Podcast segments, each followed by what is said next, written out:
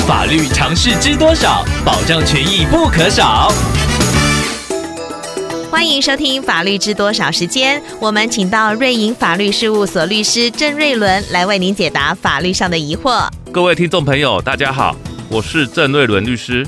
郑律师您好，听众朋友 Leon 透过官网留言板想请问您，他家旁边的空地正在盖房子，不久后工地负责人说要借用听众的墙作为施工围篱来使用，并且承诺完工之后会恢复原状。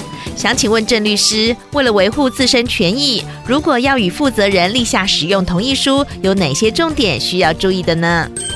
建筑工程是大事，尤其是在听众朋友住家旁边新建房子，更要特别注意。以免发生邻房损害。不知道您所谓的借用墙壁，是指你住家的墙壁呢，还是住家建筑外围的围墙呢？但是不管是前者或者是后者，都有可能会影响到听众朋友住家结构的疑虑。所以律师要建议听众朋友务必要谨慎应对，非有必要不要同意。如果真的要同意，建议可以找建筑师或者是土木技师协助评估处理。因为不动产建筑工程涉及到的法律问题相当复杂，而且建筑工程需要花费许多时间，事关重大，建议您可以找专业人士咨询，才能针对个案情况做出正确的分析。以上希望律师的建议可以帮助到听众朋友，谢谢。